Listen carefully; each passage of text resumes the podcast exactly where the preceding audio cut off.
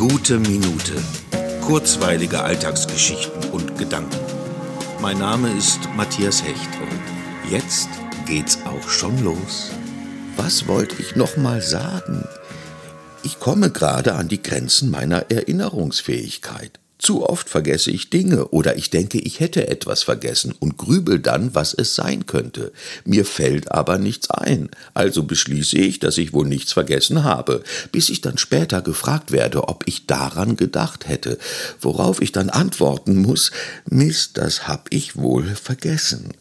Das mag am Wetter liegen, es mag daran liegen, dass ich im Moment einfach zu viel im Kopf haben muss, es mag eventuell am Alter liegen. Ich könnte es ja mal mit Notizen versuchen, aber was nützt's, wenn ich nicht drauf schaue?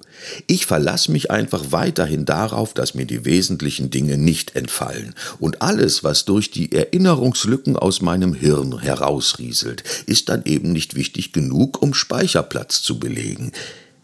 So, was wollte ich jetzt als nächstes machen?